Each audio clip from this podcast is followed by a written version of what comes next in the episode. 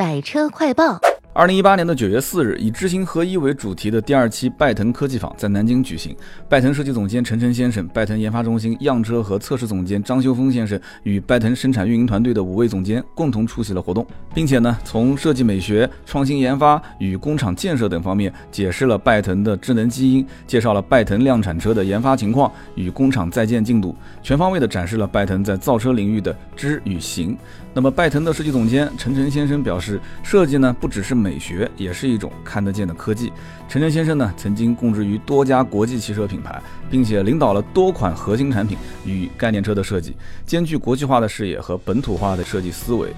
那么在拜腾呢，陈晨带领的中国设计中心啊，会协同慕尼黑设计中心，将自身丰富的从业经验与拜腾前瞻的产品概念会结合在一起，展现实用的科技美学。那么目前呢，拜腾南京工厂的一期工程建设已经过半了，其中呢，试制车间已于今年的四月一日正式启用，冲压、涂装、焊接、总装、电池五大车间将在今年年底封顶。